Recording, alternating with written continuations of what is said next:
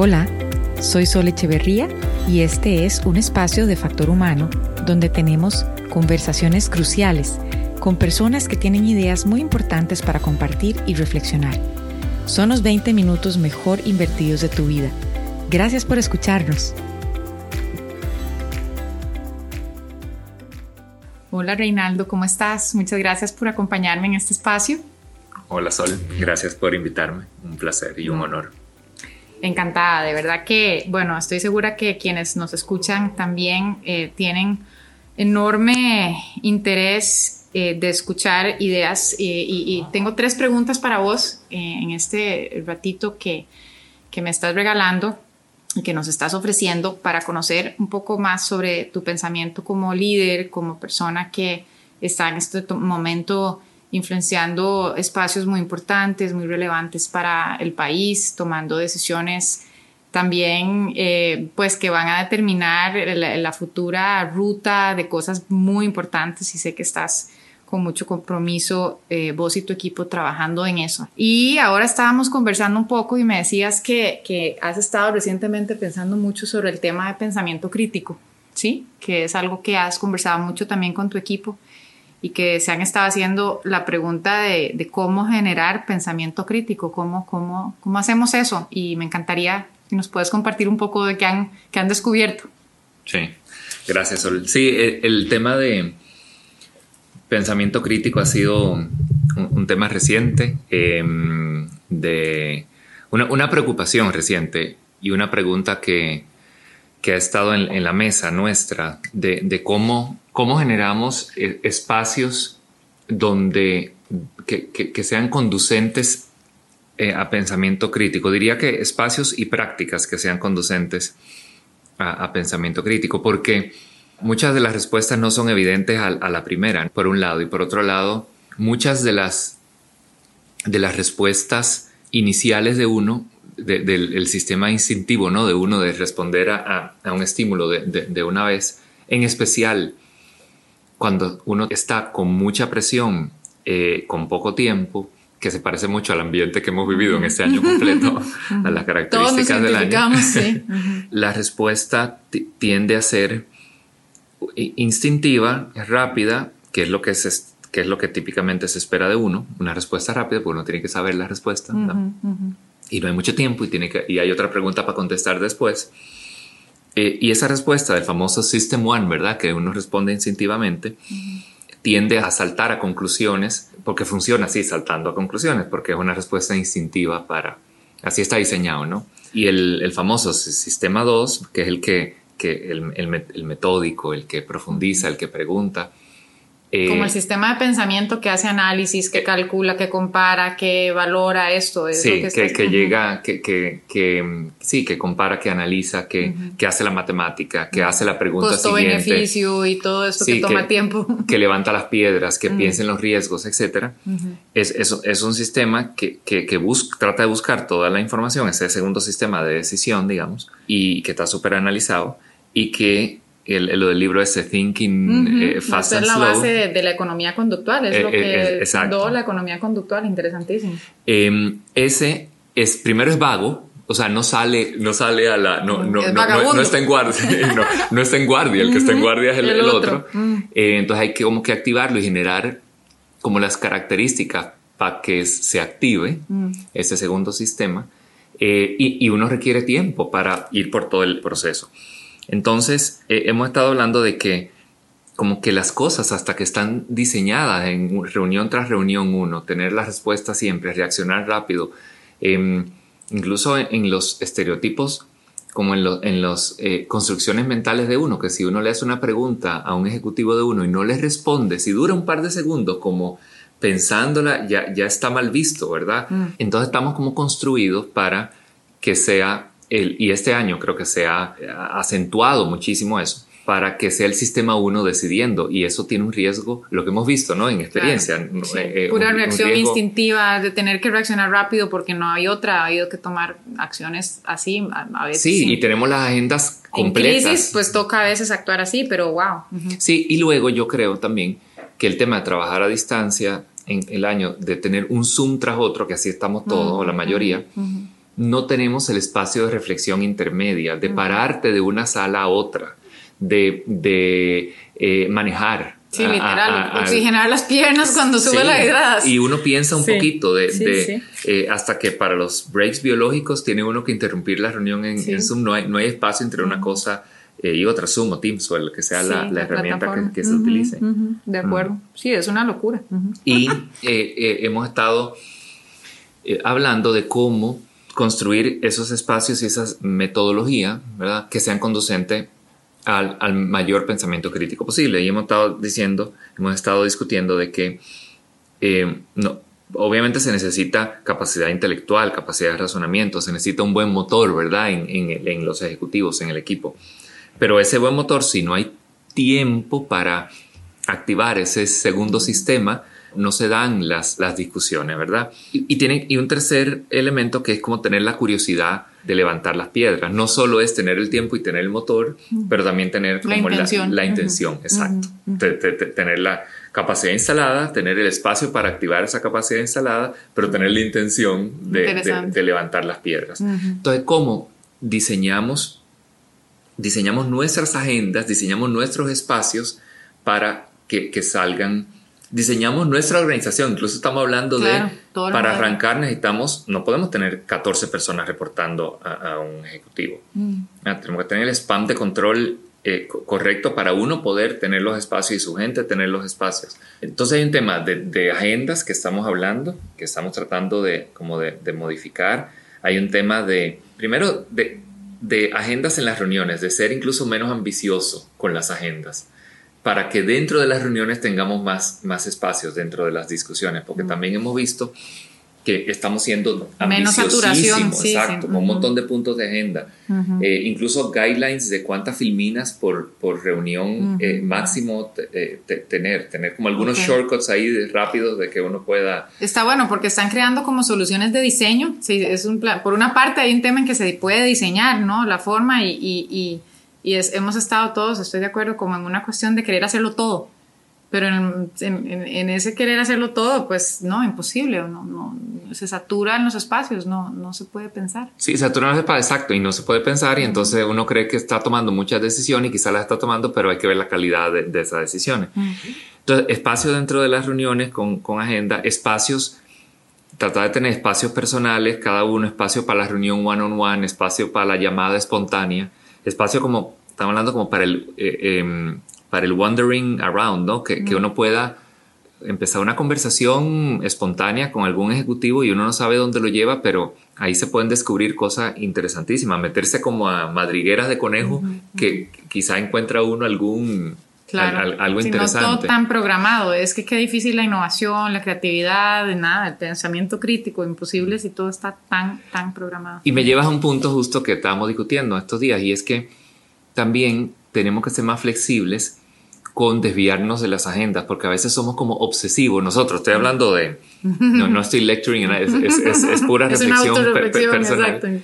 Somos súper eh, tratamos de ser súper disciplinados con la agenda, con el material, de que no se nos desordene la audiencia, que no se nos, no se nos mm. desordene la junta directiva. Y si se nos desordena, entonces fue una mala junta. Mm. Pero no, porque fue una mala junta. Fue un poquito de caos eh, eh, dentro de cierto marco, ¿verdad? debería ser conducente a, a cosas interesantes. Entonces, hemos estado con esa autocrítica también de deberíamos ser un poco más tolerantes de desorden en las reuniones también, de espacios de, de eso, de uno desviarse, sí, de, Uno, desviarse y, y, casi que el Free Association, la asociación libre del psicoanálisis, ¿verdad? De que un tema te lleva al otro y te lleva al otro y quién sabe, por algo sale. A saber qué sale, sí, algo sale, siempre algo sale. Em, entonces, bueno, volviendo al, al, tema de pensamiento crítico, em, eh, eh, estamos como en medio de, de, de lo que dijiste, tratar de diseñar para para tratar de, conducirnos hacia la mayor cantidad de pensamiento crítico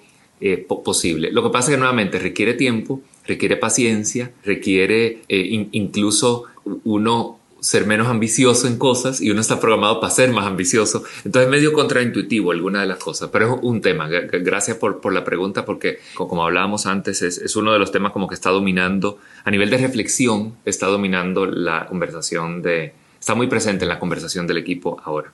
Interesantísimo. Gracias a vos por, por, por ponerlo en la mesa, porque lo que extraigo entonces es que hacia adelante este año ha habido que reaccionar y yo creo que todos hemos hecho lo mejor posible para reaccionar ante lo que se nos presentó y eso en ocasiones significaba reaccionar rápido con lo que se pudiera intuitivamente. Pero ahora hacia adelante, qué importante es poder eh, diseñar eh, la, la, forma en cómo trabajemos para que haya espacio para el pensamiento crítico, porque hay, hay mucho que reinventar ahora hacia adelante, hay muchas oportunidades, hay mucho que reconstruir, todos, independientemente del espacio en el que estemos, vamos a, tener mucho espacio para eso, pero, pero tiene que crearse los espacios, tienen que diseñarse y tiene que haber intención, porque no se hace solo. Es un poco lo que, digamos, lo que aprendo de lo que me estás contando, del trabajo que están haciendo, es si no lo hacemos, no se va a hacer solo. Hay que, ¿verdad? La tendencia sería seguir sobre lo mismo, seguir con el acelere, seguir con el, ¿verdad? Una tras otra, tras otra reunión sin crear espacios. Y, y ciertamente este, estos espacios son, son fundamentales para, para poder este, compartir y nada, qué que, que, qué emocionante ver los resultados, estoy segura de que van a ser cosas interesantísimas. Y un poco yendo tal vez hacia, hacia la reflexión por donde, por donde nos fuimos, me encantaría saber qué, qué pensás de este año, que, que, ya casi va, va cerrando, diría por dicha, y, y del que viene. Contame qué pensás de este año y qué pensás del que viene. Sí, sí, yo creo que, bueno, muy relacionado con, con obviamente, con, con, la pregunta anterior, un, año donde, que yo creo que ha sido durísimo para, para todos o para la grandísima mayoría, de, de muchísimo aprendizaje. Yo, yo, yo creo que típicamente mira para atrás y dice, caramba, el 2015 o sea, como en retrospectiva, uno descubre en retrospectiva, el 2015 fue uno de los años más importantes de mi vida, digamos. Uno lo ve para atrás, mm, ¿verdad? Pero esta es la primera vez que, que, me pasa a mí que yo digo, yo sé que este año es uno de los más importantes de mi vida. Sí o sí. ¿verdad? Yo sé que estoy viviendo uno, un año que es game changer, porque típicamente a mí me ha pasado que los descubres después. Aquí uno es tan importante, imagínate la importancia que tiene el, el momento, por lo menos para mí Comparto la sensación. Esta mañana tuve una conversación muy parecida. Estoy de, estoy de acuerdo. Sí. Entonces, eh, me imagino, eh, como dice, que, que, nos pasa a muchos. Y un año también como de, de, emociones y de sensaciones muy como a flor de piel. Yo, yo en, mezclo lo personal con lo, con, porque obviamente es todo un, uno es una unidad, uno es uno. Sí, uno es uno. y ha sido, en, en mi caso, un, un año con, donde siento que como que la capa típica que uno construye o tiene o quiere tener entre la emoción cruda en, lo más básico de uno y lo que uno refleja y lo que uno se expone al mundo, típicamente hay una capa, ¿no? Una distancia. Y este año esa distancia, eh, esa tolerancia, esa, ese buffer como que, como que se fue, como que esa flor de piel, como que eh, igualmente con los mismos sentimientos de uno, con las mismas frustraciones de uno, uno tiene como unos procesos internos para uno manejarlas y, no traducirlas a su lenguaje con otros, ¿no? En, también me ha pasado, es un año con mucho menos paciencia, es un año con mucho menos, te diría también con mucho menos tolerancia a la misma frustración, ¿no? Con eh, un, año donde, donde a uno se le disparan cosas mucho más rápido que en otros. Y eso lo nota uno, obviamente, en, el trabajo y en, su labor de en su rol de, liderazgo, en su rol con lidiar con, resolver problemas, con lidiar con, con, otros ejecutivos. Y lo ve también en su equipo, ¿verdad? Porque eso mismo lo ve uno pasando en, la gente. Y, entonces, un tema de manejo del año ha sido para mí, ¿no? Y para el equipo, ha sido cómo lidiar con todas esas mechas más cortas, ¿no? Cómo tenernos como por diseño también y tener pendiente de tener un poco más de paciencia, cómo y, y, no solo es un año durísimo por todo lo que está pasando, pero también porque con el, el asunto de trabajo a distancia, no hay, es, es, muy difícil que se den espacios como de, de conectar con, con, el otro, el típico uno a uno después de la reunión, el café que, que, uno se toma o, o irse a tomar un trago al, final del día para como clear the air, ¿no? Entonces se han unido es, e, e, ese ambiente de emociones a flor de piel, de, en consecuencia mecha más corta, con pocos espacios para poder clear the air, ¿no? Y es una combinación como explosiva, ¿no? Y buscar espacios de desahogo Y estar atento a eso, número uno. Y dos, buscar espacios de desahogo y buscar espacios por diseño, porque creo que dijiste algo eh, muy importante antes, que hay que diseñar de previo, ¿no? Para que se den cosas que no salen natural, eh, como el espacio al System 2, ¿no? El sistema 2 de más reflexión, o el espacio para Clear the Air cuando estamos todos en Zoom. Y es muy difícil tú decir, eh, conectémonos en Zoom para hablar cualquier cosa, ¿no? Es, es muy difícil generar eso cuando uno también tiene otra reunión después, otra junta u otra cosa. Entonces, diría que así como el, el tema y lo amarro con la primera pregunta, Sol. Así como el, el tema racional en el que estamos ahora, como de problem solving, e, es la parte de pensamiento crítico. El tema emocional de, del año, el reto, eh, eh, te diría, más grande del año para mí, es, es el, el manejo de, como del, de la frustración colectiva, ¿no? Potencial. No, no es que ha estado todo el mundo frustrado, ni mucho menos, pero la posibilidad de frustración ah, es mucho pero mayor. Pienso que sí, pienso que, que como, como colectivo, que como comunidad, país, global, sí hemos estado todos, este, así como describís, eh, con, con, con, emociones muy a flor de piel, muy, muy llevados al extremo, muy expuestos, muy vulnerables. Eh, creo que eso es bueno y es malo. O sea, creo que tiene de las dos cosas. Creo que hay cosas que pueden apreciarse de ese estado porque creo que permite también observar mucho, aprender mucho, cambiar cosas que tal vez antes iba a ser más esforzoso cambiar. Es decir, no, no sé, podemos, podríamos profundizar. Me parece que daría, podríamos hablar horas de esto, me encanta el tema. Este, pero sí creo que es una cosa que nos ha pasado probablemente a todos, aunque sea, aunque sea por un ratico, ¿no? Sin duda, sin duda, sin duda. Y este, bueno, pero viene el año entrante, ya seguramente algunas de las personas que nos escuchan ya nos están escuchando en 2021, aunque nosotros estamos grabando esto en 2020. Así que pues nada, sigue, la vida sigue. ¿Y, cómo estás viendo un poquito el, año entrante? Sí, eh, yo creo que estamos como, en, y uno lo siente, ¿no? Como en la, en la psiqui colectiva, como en, un momento de, de inflexión, yo creo. Yo creo que bueno, primero a nivel macroeconómico, acá, eh, macroeconómico y político en, el país, yo, yo me siento con, mucho más optimismo que hace, que hace algunos meses. Yo, yo creo que las proyecciones de, de lo que va a pasar a, a, nivel país en mi cabeza son mejores hoy que, que hace algunas semanas. Por otro lado, eh, uno siente la, la, economía más suelta, la gente más, más eh, saliendo más. Em, también nos hemos acostumbrado un poquito, ¿verdad? Y, o estamos cansados. Pero, pero hay temas, un, tema creo importante en la psiquis colectiva del, mundo entero, que es lo de la vacuna, obviamente, que esta semana ya... ya sí, buenas noticias. En, muy buenas noticias y, y, ya no solo estamos contando contagiados, estamos contando también vacunados. Entonces hay otro otra contabilidad, ¿verdad? Que se disparó, que empezó esta semana. Y, sí, hemos estado tan pendientes de estos indicadores, por lo menos uno ahora que está bueno, ¿no? Que es positivo. Sí, sí, ya, eh, ya en Canadá empieza y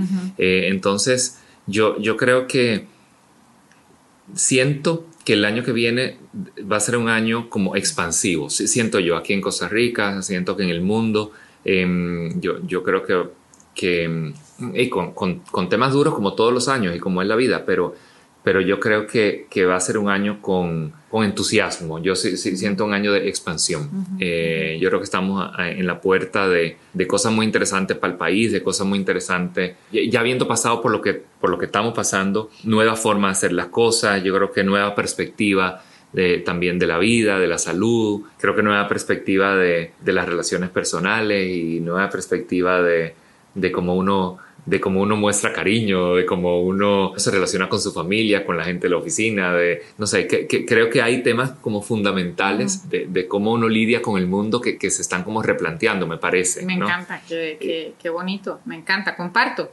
Me parece que haber pasado por esta crisis nos ha como mínimo también dejado la posibilidad de apreciar de una forma distinta eh, y sentir una gratitud muy grande por, por, por, todas las pequeñas ganancias o las grandes, todo lo positivo que vaya sucediendo lo vamos a recibir con los brazos abiertos y eso va a ser entonces, creo que, creo que sí, también la, la tónica del año entrante. Me, pues que así sea, ¿no? sí. Va a ser bueno, así, sí, yo creo. Creo que pues nada, para ir, para ir aterrizando te voy a pedir, eh, te voy a hacer una pregunta, a ver, eh, que, me, que me digas en tres palabras clave, tres palabras clave, para definir cómo definirías vos a un líder extraordinario con tres palabras clave. Mm. qué difícil. La primera, que creo que es, que es eh, predecible por lo que hemos hablado, eh, es autenticidad. Segundo, diría curiosidad. Y tercero, sensibilidad. Mm. Excelente, me encanta. Muchas gracias, Reinaldo, por tu tiempo, por tu generosidad de ideas, de compartir. Estoy segura que, que vas inspirado a mucha gente que nos escucha. Así que muy agradecida. Yo también me voy muy contenta de cara a lo que nos traiga el año entrante. Muy inspirada. muchas gracias. Un honor. Gracias, Sol.